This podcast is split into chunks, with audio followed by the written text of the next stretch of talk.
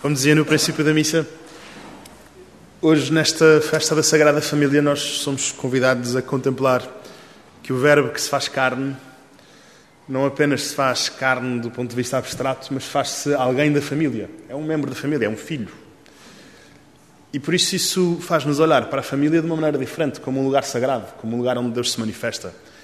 E por isso faz-nos também reconhecer que na nossa própria família há sempre uma manifestação de Deus Há sempre um sim da parte de Deus à nossa vida e à nossa existência, que somos chamados a ouvir, a, a, a abrir o coração para reconhecer e a procurar desvelar este mistério que Deus nos põe nas mãos.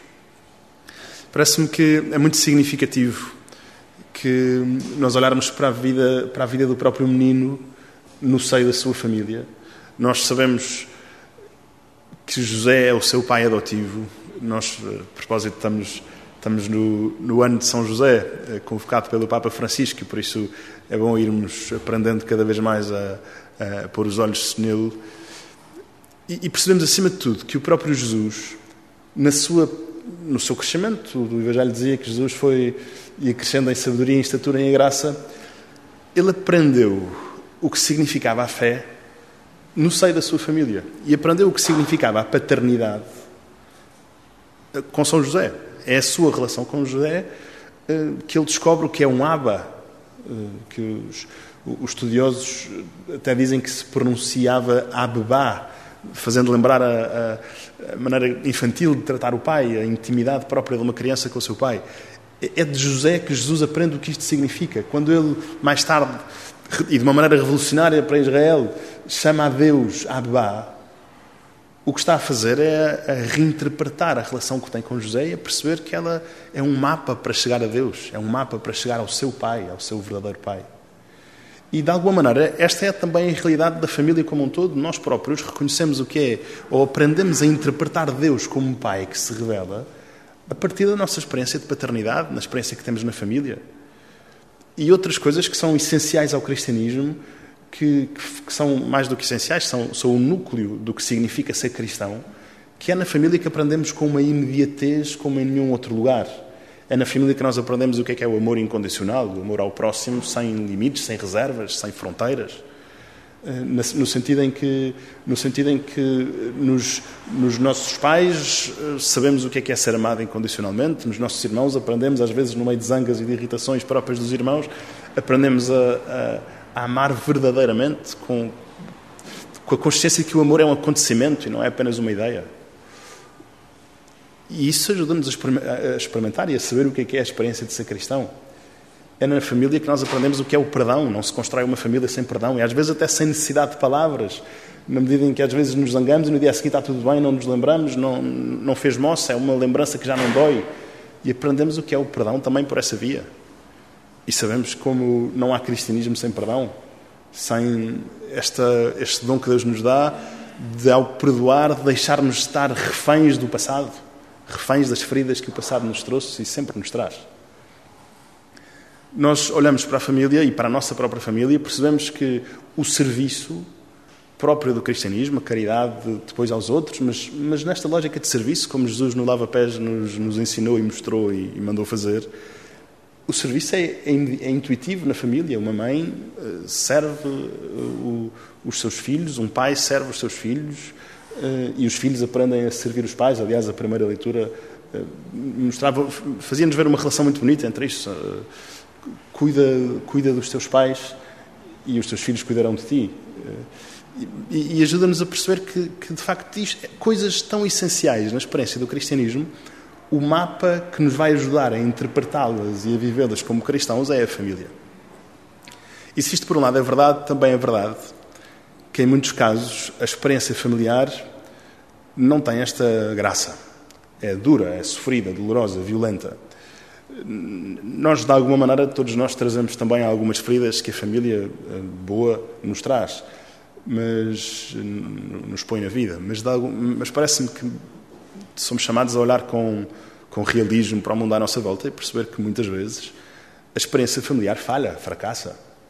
E mesmo que não fracasse como um todo, como infelizmente às vezes também acontece, tem sempre o seu quê de fracasso.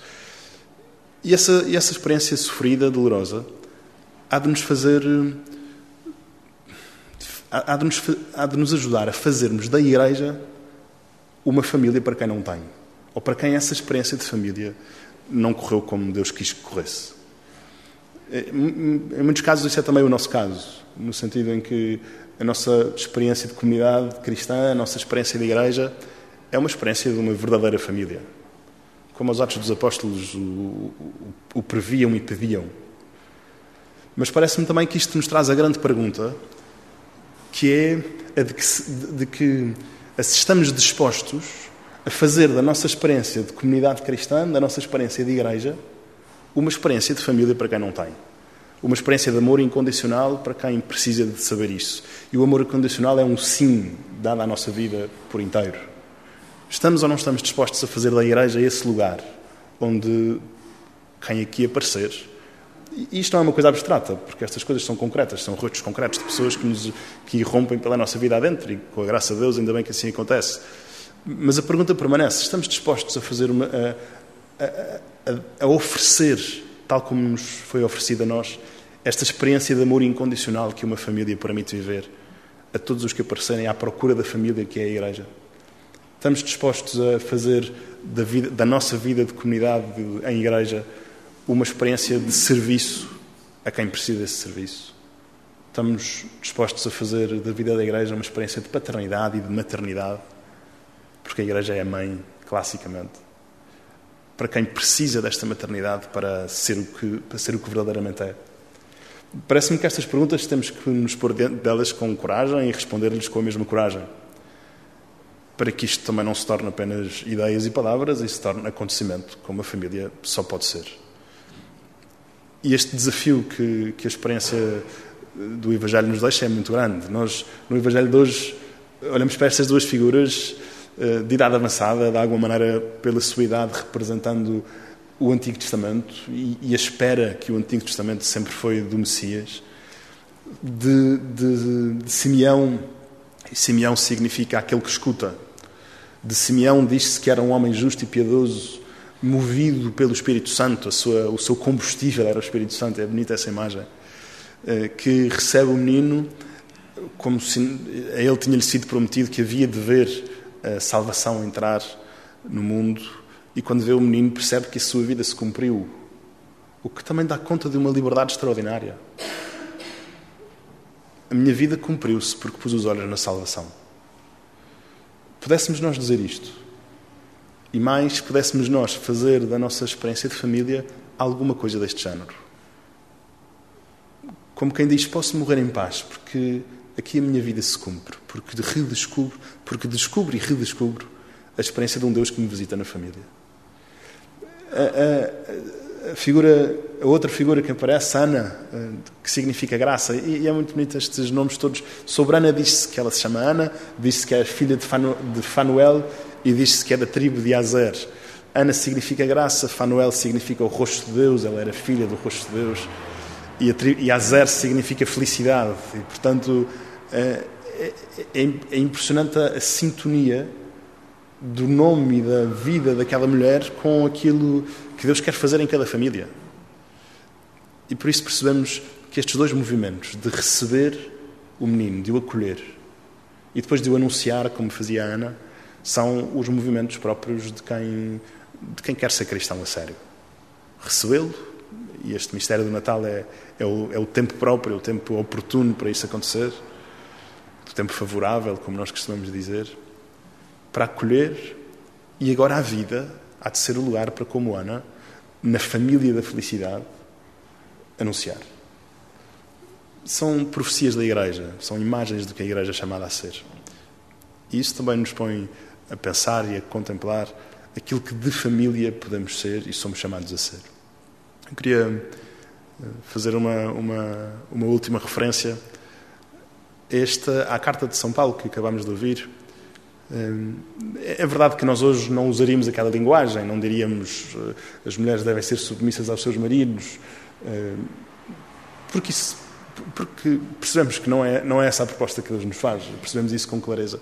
Percebemos também que que São Paulo é um homem do seu tempo. E sendo um homem do seu tempo, está a propor uma novidade nesta sua carta. A figura de São Paulo tem muito a ver com isto. Encarnar no tempo e trazer a originalidade do cristianismo para dentro do tempo. E, e parece-me que é isso que ele faz. Que as mulheres devessem ser submissas aos seus maridos não era novidade na cultura e no tempo antigo. O que era novidade era propor uma, uma igualdade quando, quando diz maridos amai as vossas esposas, como Cristo amou a igreja, dirá também. E leva o, lugar da reciprocidade na família. A mesma coisa com os pais. Não é novidade dizer filhos obedecei aos vossos pais. É novidade dizer pais não exaspereis os vossos filhos, porque, porque eles não são uma propriedade vossa. A paternidade e a maternidade, de São Paulo parece-me que podemos dizer, tem subjacente neste texto, a paternidade e a maternidade servem também como uma continuidade da gestação, como um deixar emergir, deixar vir ao de cima num ambiente uh, em que o amor incondicional, mais uma vez, se torna visível e, e acontecimento, deixar vir ao de cima aquilo que Deus encerra de potencialidade, de possibilidade em cada um de nós. E por isso, descobrir, somos chamados a descobrir que Deus, quando, quando nos olha, vê o que ainda não somos, vê as possibilidades que estão encerradas em nós e que faz parte da paternidade de Deus, como por isso fará parte da paternidade e da maternidade da nossa experiência humana, deixar vir ao de cima eh, para que, para que possa emergir a profundidade da realidade que Deus nos deu para nós sermos. Isto que Deus nos deu para sermos há de vir ao de cima num ambiente favorável a maternidade e a paternidade. É, é, é, é, essa a novidade que São Paulo quer trazer para o seio da família quando diz filhos não exaspereis os vossos pais. Como quer dizer, eles não são uma projeção dos vossos sonhos que não correram bem, como tantas vezes vemos que acontece. Nós, como, como cristãos, temos na nossa experiência, temos na família um dom para o mundo. E sabemos isso. E, portanto, todas estas, todas estas leituras nos inspirem, nos transformem, para que não por palavras, mas com o acontecimento da fé, possamos ser eh, este ambiente favorável para que cada um de nós possa vir ao de cima, para que o mundo, porque isso também é a função da Igreja, para que o mundo possa deixar, deixar nascer a experiência verdadeira que Deus quis que ele tivesse, que ele fosse. Então possamos tudo isso com a graça de Deus e peçamos também a Deus que, que estas coisas aconteçam na nossa vida, que sejam verdade na nossa vida, que sejam eh, realidade, carne, apetece dizer.